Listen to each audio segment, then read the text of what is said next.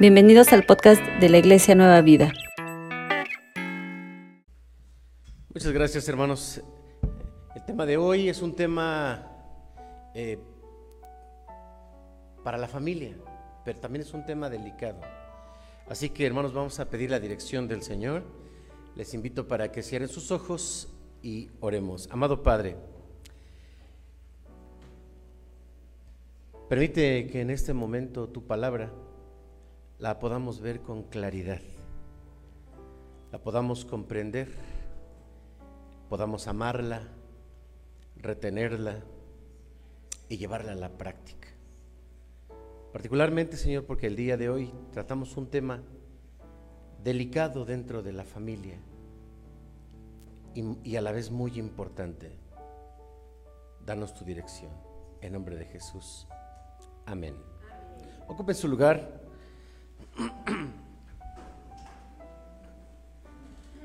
Acabamos de leer un hermoso pasaje eh, en Deuteronomio capítulo 6 a partir del versículo 4 hasta el versículo 9. Y es tan importante, hermanos, como bien decía nuestro hermano, esta palabra, porque es como la, la síntesis de todo lo que acaba de decir el Señor a través de la ley. Entonces, porque Deuteronomio significa repetición de la ley o segunda vez que se dice la ley. Cuando hablamos de la ley de Dios, tanto la podemos encontrar en Éxodo como también la podemos encontrar en Deuteronomio, porque Deuteronomio significa la repetición de la ley.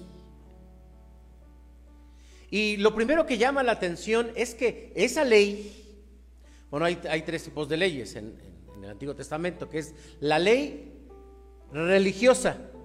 Y la ley religiosa son los diez mandamientos. Está la ley ceremonial, Levítico, las ofrendas, eh, los sacrificios y todo esto para los sacerdotes. Y está la ley civil, que tiene que ver con la convivencia o cómo debemos vivir. Y hermanos, lo que encontramos en estos versículos es que cuando Dios le dice a través de Moisés, y estas palabras, esta ley que te acabo de describir, ¿se la repetirás a tus hijos? ¿A los hijos de tus hijos? ¿Serán palabras que le, que le dirás cuando vayan en el camino? ¿Cuando estén en el trabajo? Cuando estén en la casa, al acostarte y al levantarte. Son palabras que además deben estar recordadas aquí en alguna parte de tu cuerpo, en la frente e incluso en algunos puntos de tu casa. Son palabras para la familia. La palabra de Dios, hermanos, la ley de Dios es para la familia. No fueron directamente para el pastor. Estas palabras son las que les vas a enseñar a los hermanos en la iglesia. Son para los papás, para que los papás se las compartan a la familia. ¿Y de qué habla entonces esta ley, hermanos? Porque esta ley es la que deberíamos de enseñarle a nuestros hijos. Pues esta ley, la ley civil, la ley religiosa y también, hermanos, la ley ceremonial, nos habla acerca de temas que tienen que ver con la vida con la relación y con la familia. Temas de la vida cristiana como la idolatría, la disciplina, la riqueza, la sexualidad. El problema, hermanos, es que la familia cristiana durante mucho tiempo y durante muchos años, de lo cual hablaré más tarde, no habla de ciertos temas como la disciplina, la sexualidad, el dinero porque hablar de estos temas llega a generar vergüenza, incomodidad, desconfianza. Son temas que se llegan a conocer como tabúes. En el programa de la Sociedad Femenil, que nos ha compartido todo este programa, hoy toca hablar de los tabús o de los tabúes, particularmente de aquellos que se alejan de la palabra de Dios, pero que son muy importantes. ¿Qué es un tabú? La palabra tabú designa una conducta inmoral o inaceptable para una sociedad, para una familia, para un individuo, para un grupo humano, para una religión. Es la prohibición de algo supuestamente malo, extraño, incorrecto, de contenido meramente religioso, económico, político, social o cultural. Y romper un tabú es considerado una falta grave para la sociedad. En otras palabras, hablar de un tema como estos, incluso desde aquí, se trata más bien del tema de la familia, pero incluso tratarlo desde aquí podría incomodar, incomodar a muchos de nosotros por el tipo de temas. Sin embargo, ¿están en la Biblia? Pues sí, están en la Biblia. ¿Y por qué no los tratamos? Porque se ha convertido en tabús. Los tabúes pueden incluir temas como restricción alimentaria, el asunto de dietas, qué comer, qué no comer, alimentos, el vino, etcétera. Restricciones que afectan las actividades y las relaciones sexuales, como relaciones prematrimoniales, el divorcio, la masturbación. Restricciones en el uso del lenguaje, como qué tipo de palabras o lo que nosotros llamamos palabrotas, juramentos, palabras que pueden ofender a individuos o a una colectividad. Restricciones también en el uso de los nombres bíblicos. Es que tú, a tu hijo le debes de poner un nombre bíblico. Restricciones incluso en el tema de escuchar música que no sea de contenido bíblico o también se le ha conocido como música cristiana. Y habitualmente se considera tabú entonces todo aquello que es prohibido, pero no en el sentido bíblico, no en el sentido de la ley, sino desde un punto de vista moral. Hoy vamos a concentrarnos en el tema de la sexualidad. Y hermanos, voy a irme simplemente tocando la parte bíblica y me voy a ir por la, por la orillita, vamos a decirlo así, para poder tocar con mucho cuidado este tema que para todos los que estamos aquí sabemos que es un tema difícil, hablar de la sexualidad, en primer lugar, hermanos, con respeto a la palabra de Dios, porque es el tema que viene en la Biblia. En segundo lugar, con respeto a todos ustedes. Y en tercer lugar, con respeto al mismo tema que es la sexualidad. Sí, aunque hay muchos temas dentro de los tabúes, nos vamos a enfocar en la parte de la sexualidad. Hablemos del daño. Es un tema contemporáneo, los temas morales como el aborto, la homosexualidad o el lesbianismo, el transgénero, como la eutanasia, o bueno, eh, remito a todo lo que tiene que ver con lo sexual. Cuando nosotros como iglesia, como familia, no tocamos el tema de la sexualidad desde el punto de vista bíblico con la claridad que nos habla la Biblia, tenemos como consecuencia número uno, somos ignorantes ante los temas de tipo social. No hablar de ciertos temas a la luz de la Biblia es porque no sabemos opinar. Oye, ¿qué dice la Biblia sobre tal tema de la sexualidad? Ah, no sé, creo que nada. Y simplemente no tenemos una opinión allá afuera porque no se nos ha enseñado, porque es un tema muy cerrado, prohibido, tanto dentro de la familia como dentro de la iglesia. Porque no se nos enseña sobre la homosexualidad, porque no se nos enseña sobre temas de intimidad personal, el aborto, el divorcio, la anticoncepción o el abuso sexual de menores. Si acaso decimos simplemente son cosas malas, las moralizamos. De tal manera, hermanos, que si preguntásemos en este momento, y solo es hipotética la pregunta, no voy a hacer la encuesta, por favor, no vayan a pensar esto.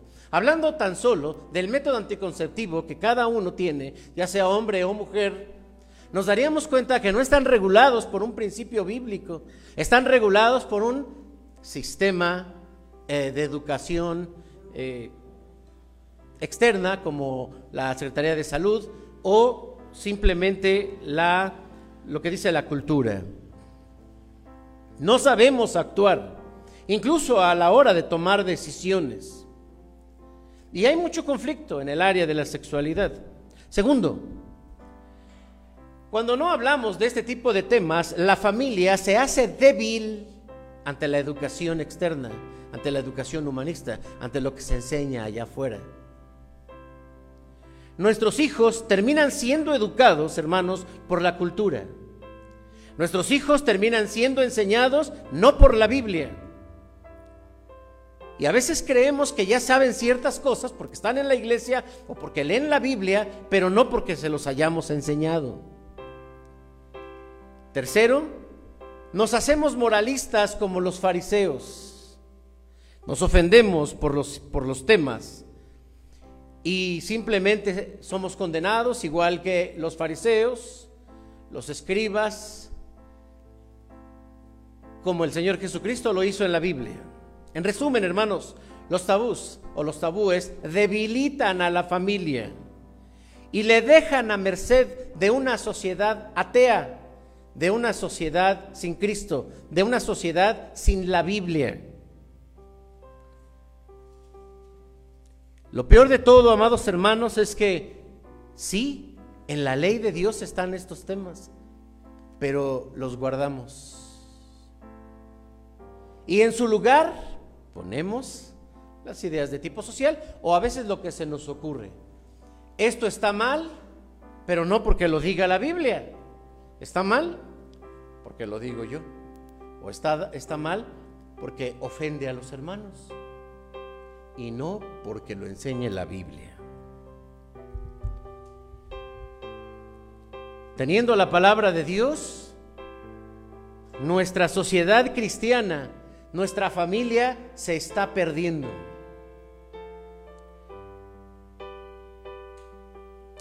Bien, pues ya que estamos en el tema, hermanos, de la sexualidad, ¿cuándo comenzó a verse la sexualidad como un tema malo? ¿Cuándo?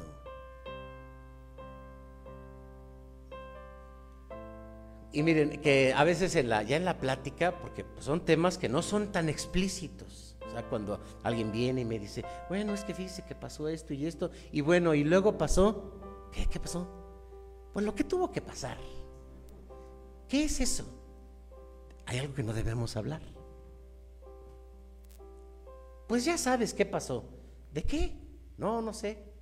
Así de que no, no sé, a ver, platícame. No nos atrevemos a platicar. Son temas son los que, que, manejamos a la orilla, de eso no hablamos, y sin embargo es una situación cotidiana, pero con mucho conflicto en la pareja. Con mucho conflicto en la pareja. La sexualidad, hermanos, según la psicología de la sexualidad, dice que un 99% de las personas tenemos conflictos en la sexualidad. Y hemos de entender que parte de ello se debe a la falta de educación dentro de la familia o dentro de la iglesia. La experiencia, el propio desarrollo que cada uno de nosotros pudiésemos haber tenido con la sexualidad, es un ejemplo, solamente un ejemplo de lo que se vive en la parte individual, pero no nos lo dicen. Claro, hoy ha crecido mucho la información y sigue siendo el problema que nos formamos en lo sexual por la educación y no nos formamos dentro de la iglesia o dentro de la familia. Bien, vamos a ver de dónde viene que la sexualidad es mala.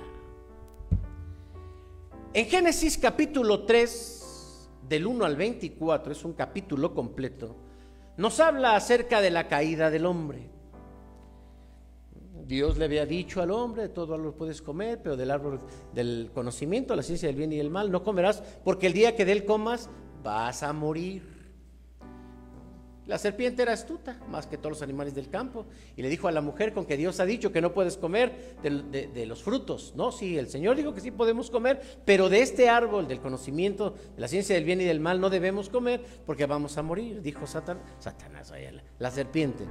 Eh, lejos de la serpiente, no, no morirás. Sabe Dios que el día que comas este fruto van a ser como, como Él, conociendo el bien y el mal. Y vio la, la mujer aquel árbol y le pareció atractivo y entonces tomó de él y fue y le dio a su marido, el cual comió y así pasó.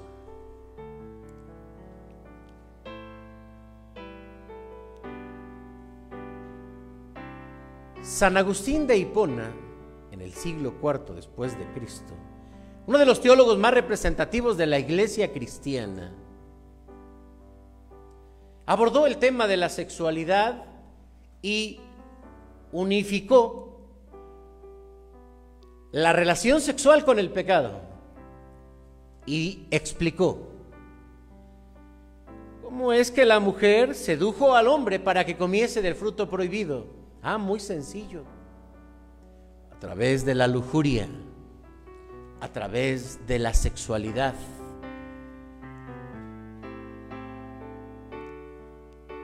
Seducción. Hasta hace unos 3, 4 siglos, deben saber ustedes que solamente existía un diccionario, el diccionario de la Iglesia Católica. Y seducción la define como el proceso y el acto de engañar a una, sexualmente a una dama, o a una mujer, a una doncella.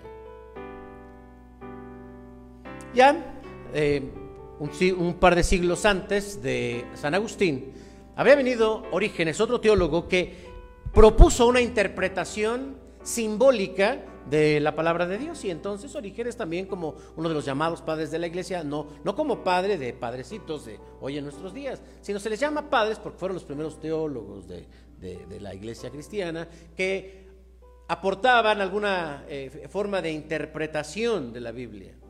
Y entonces él dijo que el pecado de nuestros primeros padres pues había sido las relaciones sexuales y que era simbólico. Y entonces no era una serpiente como tal, decía él, sino que ese, esa serpiente representa los movimientos sensuales de Eva. Él interpretó tan literal la escritura, tan literal en esta parte de la sexualidad, porque le generaba mucho daño. Aquel texto que dice, si tu mano te es ocasión de caer, córtala de ti. Mejor es que entres en el reino de los cielos sin una mano, a que entres en, el infierno completito. Y entonces, ¿qué creen que él hizo? ¿Qué creen que se cortó? Más abajo de la mano. Se cortó Estamos rompiendo tabúes. Fuerte, hermana. Ese mero se lo cortó. Entonces vendría San Agustín asociando la caída del hombre y de la mujer, el pecado original, con la sexualidad.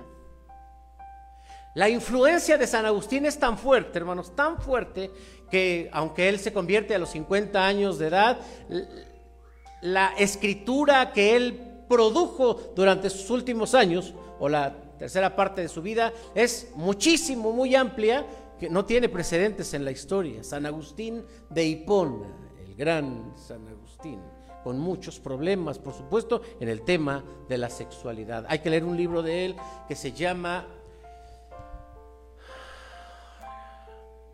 ¿Cómo se llama? No, otro, otro, otro, otro, por ahí va, por ahí va. ¿Cómo se llama? Con mis confesiones. Él sufre por el tema de la sexualidad, sufre mucho, mucho conflicto con la sexualidad.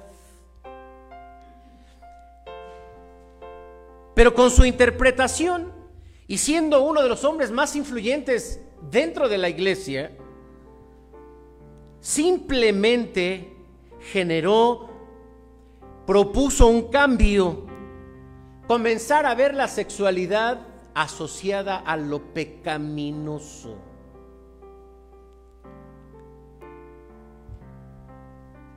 Esto generó que cuando se tratara de hablar del tema se sintiera vergüenza ante el deseo sexual e incluso ante el acto para saciarlo.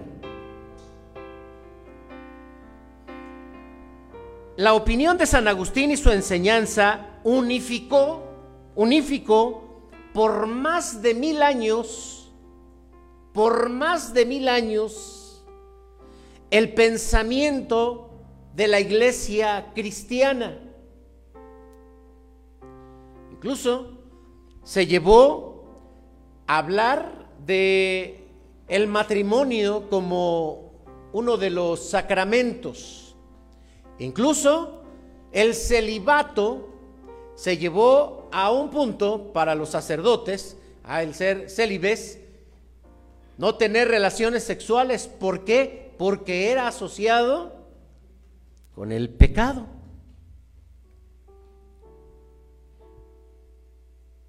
Es muy interesante cómo, ahorita estamos entendiendo el contexto, pero todavía hay algunos documentos, algunas películas, informes de y cómo se, se vivía las relaciones sexuales en, en los matrimonios, cómo se vivía. ¿Ustedes han escuchado el cinturón de castidad? ¿Sí? Ah, bueno, ya más o menos tienen una idea entonces. No les ponían un GPS como hoy para ver a dónde se va eh, mi marido, para ver a dónde se va mi mujer. ¿Qué les ponían? Un cinturón de castidad. Las relaciones sexuales, las relaciones íntimas entre hombre y mujer, se daban a oscuras y se daban con ropa. ¿Cómo, hermano, con ropa? Sí, se daban con ropa. O sea, había una perforación en la ropa donde solamente servía ese espacio para poder tener relaciones sexuales. El cuerpo no se veía porque el cuerpo era asociado al pecado. Así que ese rubor que sentimos, esa incomodidad que sentimos cuando se habla del tema de la sexualidad, viene de una interpretación de la Iglesia Católica. Si tú eres de esas personas que están viendo la película y sale la escena candente. Cámbiale, cámbiale, cámbiale. Cochino. ¿Qué estás viendo? Entonces, este, estamos formados por la iglesia católica. Pero llegaría la reforma protestante en el siglo XVI. ¿Qué pasó entonces en el siglo XVI? Cuando viene la reforma protestante, hermanos, Martín Lutero, representante de esa protesta, rompe el tabú de lo pecaminoso del sexo y en Alemania del siglo XVI ocurre un desafío radical entre el vínculo de lo sexual con el pecado original. Lutero reinterpreta y dice, así no es Génesis capítulo 3. Ya sabemos que los comulgaron en 1520. El Papa Juan León X le envía una bula, la bula papal, expulsándolo de la iglesia.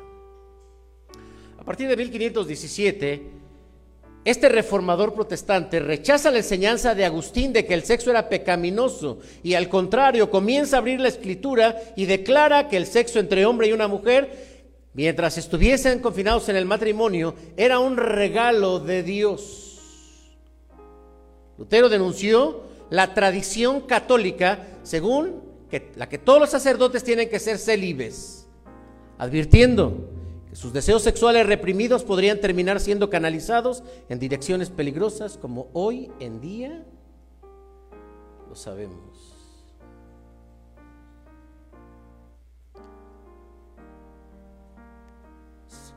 Martín Lutero afirmó y animó a los sacerdotes de su tiempo a casarse y a predicar con el ejemplo. Él mismo negó que el matrimonio fuera un sacramento. Por lo tanto, aunque era lamentable, era posible el divorcio. Y el 13 de junio de 1525, don Martín Lutero Contrajo matrimonio con su novia, una ex monja llamada Catalina.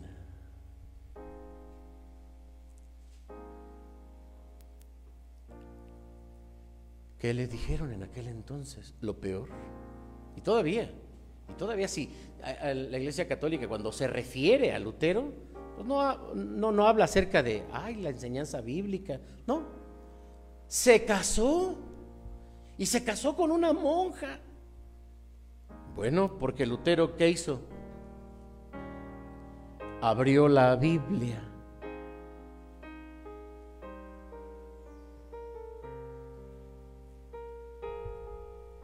Por eso, hablar de estos temas puede incomodarnos dentro de la familia. Pero ¿a quién de nosotros nos enseñó la familia sobre la sexualidad? ¿A quién de nosotros?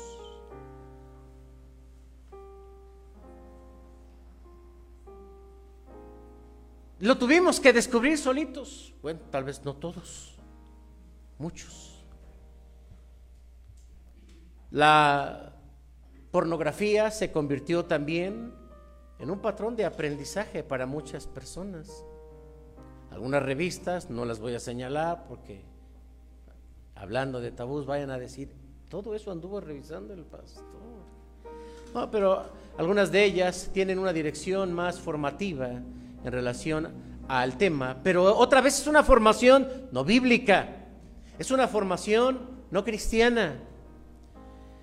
De entrada hemos de decir que esta es la razón por la que no enseñamos sexualidad en la casa.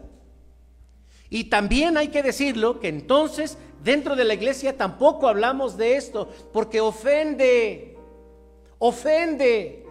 Hace rato le decía a una hermana, el tema de hoy es para la pareja como, como le dije, principios para que la mujer satisfaga las fantasías sexuales de su marido. Pero no es cierto, no voy a hablar de eso. Sin embargo, el puro tema, el puro tema, hermano, nos podría incomodar porque muchos de aquí, muchos de ustedes tienen una mentalidad católica. Y no los culpo, porque somos nosotros los líderes, los que callamos, los que no decimos, que a veces respetamos más el pudor de la hermana fulana o del hermano fulano para no hablar de esos temas. Ah, pero sale mi hija embarazada y todo mundo salta. Ah, pero eh, pasa algo de que alguien eh, sale de la familia homosexual y todos, sí, ¿cómo no salimos a educar y hablar del tema? Somos demasiado eh, católicos en esta parte. Como el tema, hermanos, está enfocado a romper los tabúes dentro de la familia con la Biblia por el gran peligro, hermanos, que tenemos de la influencia de la cultura. Lo hemos señalado. De pronto, tema del aborto, el tema de la homosexualidad, el tema de la transexual. ¿Y qué dice la iglesia? Bueno, sí, hace ocho días leí la postura de la iglesia presbiteriana, pero ¿qué dice la iglesia? Bueno, ¿qué digo yo? No sabemos opinar porque no son temas que se tratan dentro de la iglesia. Nosotros, hermanos, nos hemos callado y hemos deformado el Evangelio. Muchas veces lo que terminamos nosotros predicando desde este púlpito no es otra cosa más que machismo, cultura. Vamos a ver, hermanos, rápidamente, qué dice la Biblia, y esto lo voy a ir solamente señalando de rápido, porque no es mi propósito. Mi propósito, hermanos, es que nos animemos a romper esos tabús dentro de la, dentro de la familia, porque nos hacen daño, porque son cadenas del catolicismo en nuestra conciencia y no nos dejan avanzar en la palabra de Dios.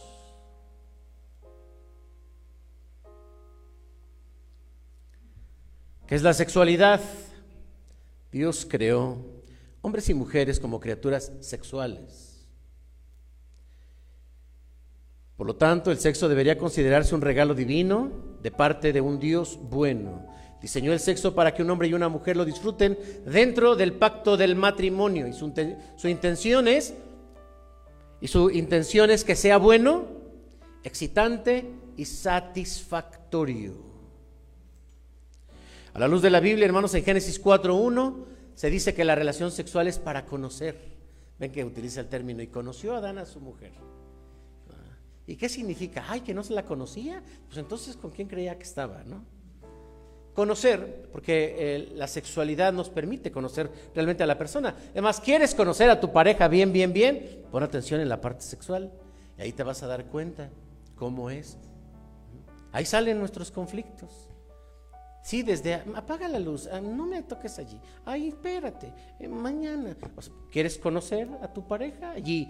Eh, esa es la, pero tiene para el conocimiento. También para la unidad íntima, capítulo 2 del Génesis, versículo 24. También para el consuelo, lo vemos con Isaac, cuando muere su madre, se consuela con su mujer en lo sexual, capítulo 24, versículo 67. Para la procreación, Génesis 1, 27 y 28, por supuesto. Gozo y placer, Cantar de los Cantares, es un excelente libro sobre este tema. Prevención de tentaciones extramaritales, sobre todo las que tienen que ver con satisfacción sexual.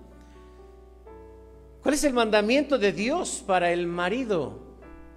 A la luz de la Biblia, hermanos, según Proverbios 5:19, debemos encontrar la satisfacción en la, en la esposa. Eclesiastés 9:9 debe encontrarse el gozo en la mujer. Y hablo del gozo sexual. Debe preocuparse de satisfacer las necesidades específicas también de su, de mujer. Deuteronomio 24, 5 y 1 de Pedro 3, 7. Esto es lo que se dice para el hombre, que dice para la mujer. No vayan a brincar las mujeres porque esto dice la Biblia. Debe estar sexualmente disponible para su marido, primero los Corintios 7, del 3 al 5. Debe prepararse para cautivar el corazón de su marido, según Cantares 4, del 9 al 15. Debe mostrar interés sexual en su marido. Cantares 4 del 16 al 5, 2. Debe ser sensible a las necesidades específicas masculinas. Génesis 24, 67.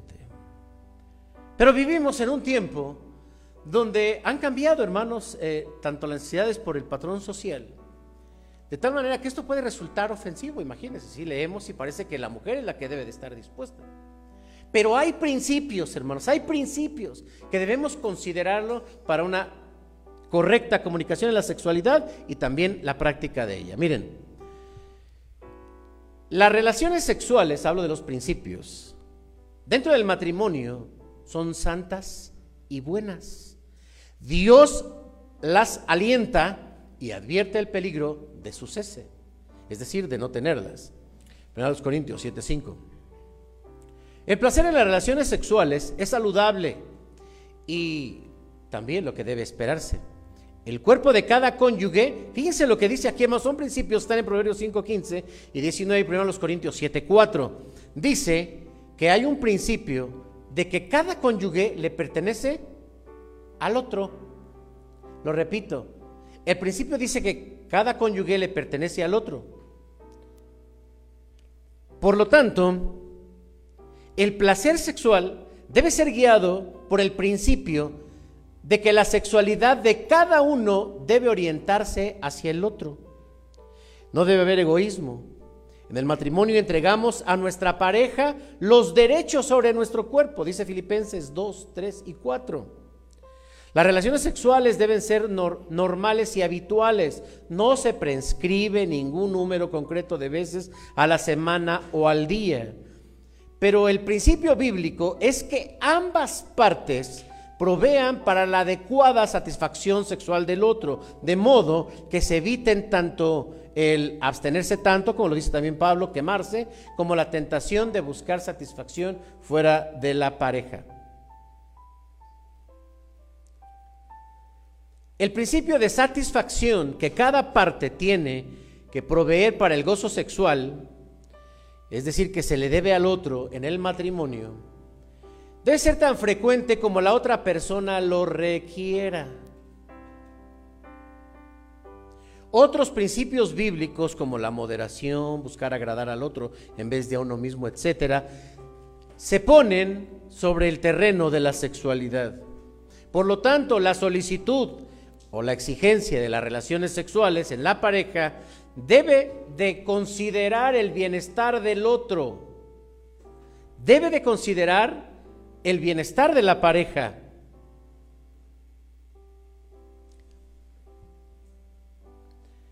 Conforme al principio según el cual que entregamos nuestros derechos en las relaciones sexuales con el otro, no puede ser objeto de control ni de, de manipulación.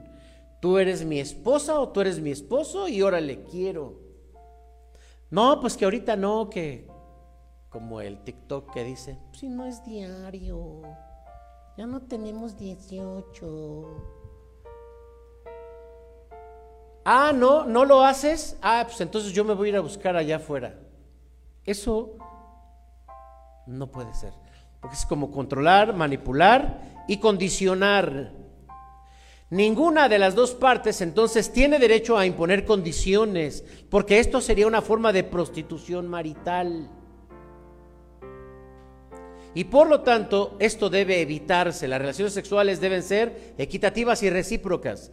La Biblia, hermanos, no otorga a los hombres más derecho que a la mujer, ni a la mujer más derecho que el hombre.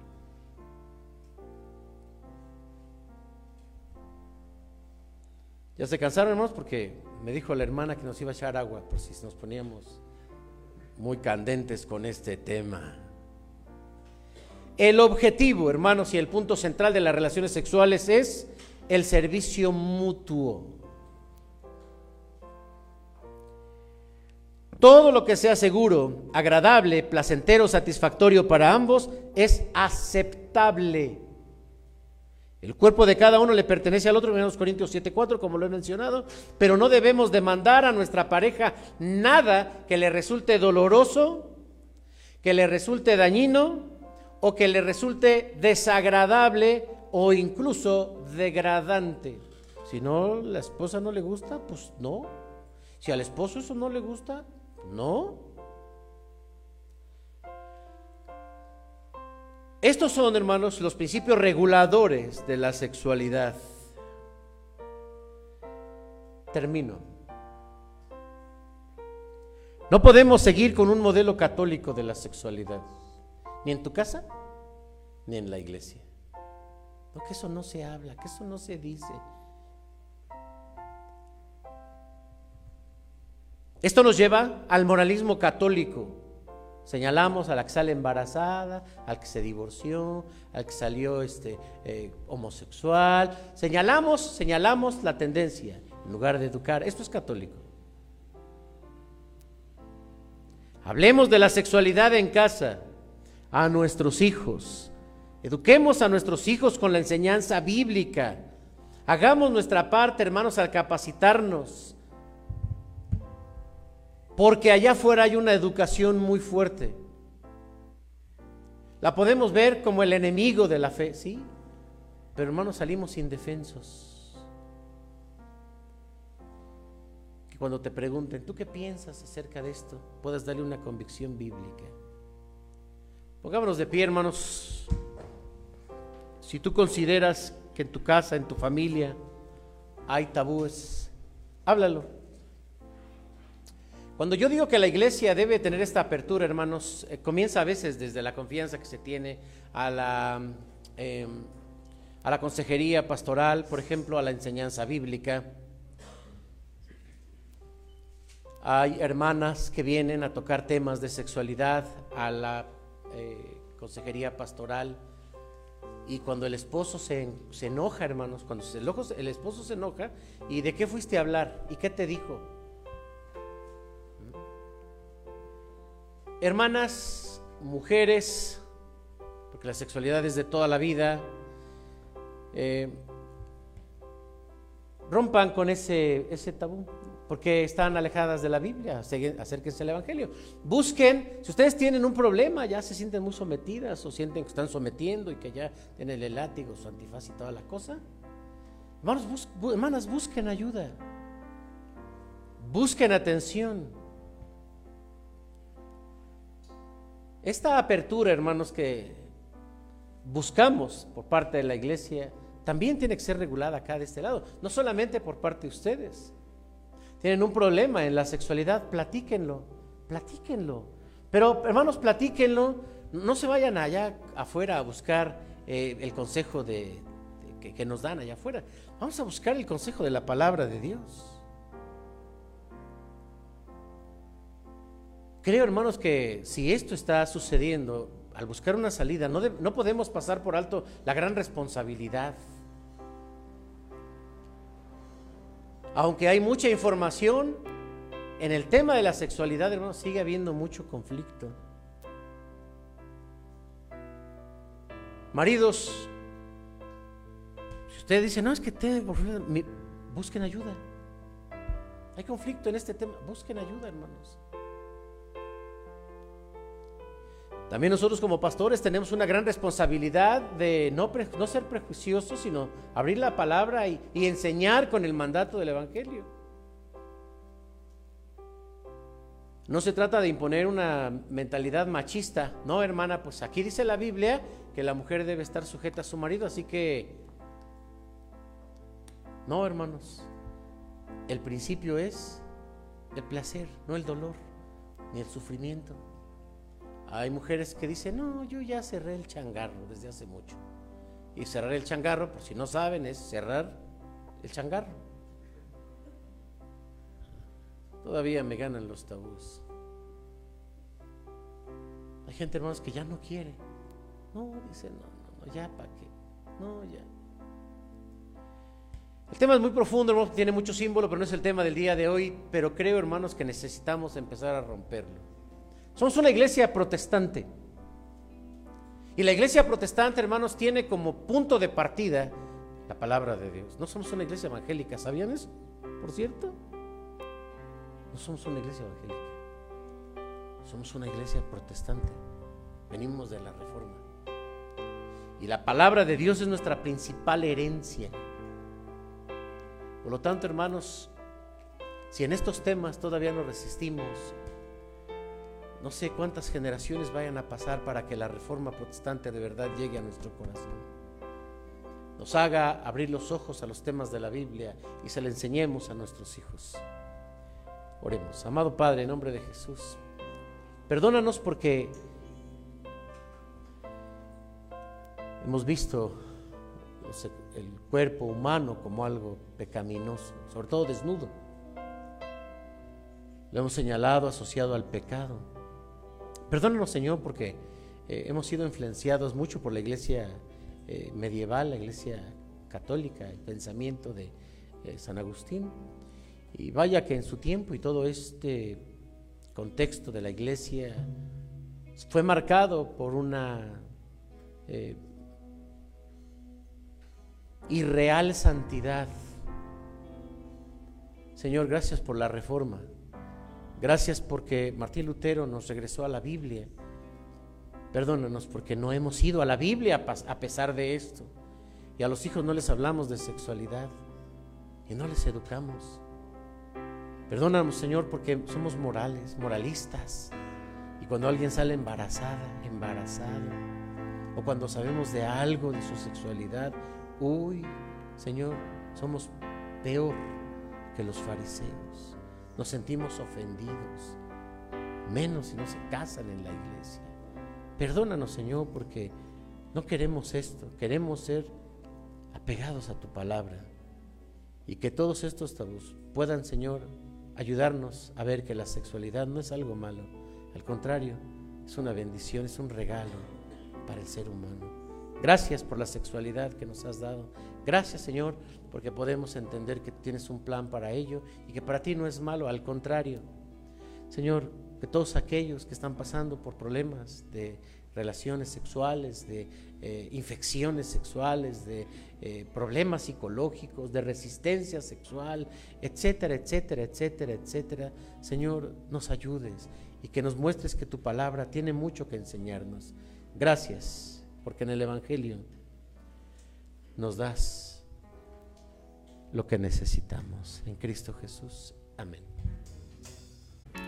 Si quieres aprender más acerca de Dios, te invitamos a seguir en nuestras redes sociales que son Spotify, INP Nueva Vida, JM, Facebook, Iglesia Nacional Presbiteriana Nueva Vida, YouTube, INP Nueva Vida, JM, Instagram, arroba INP Nueva Vida. El correo electrónico, si nos gustas contactar, es inpnuevavida.gmail.com. Dios te bendiga.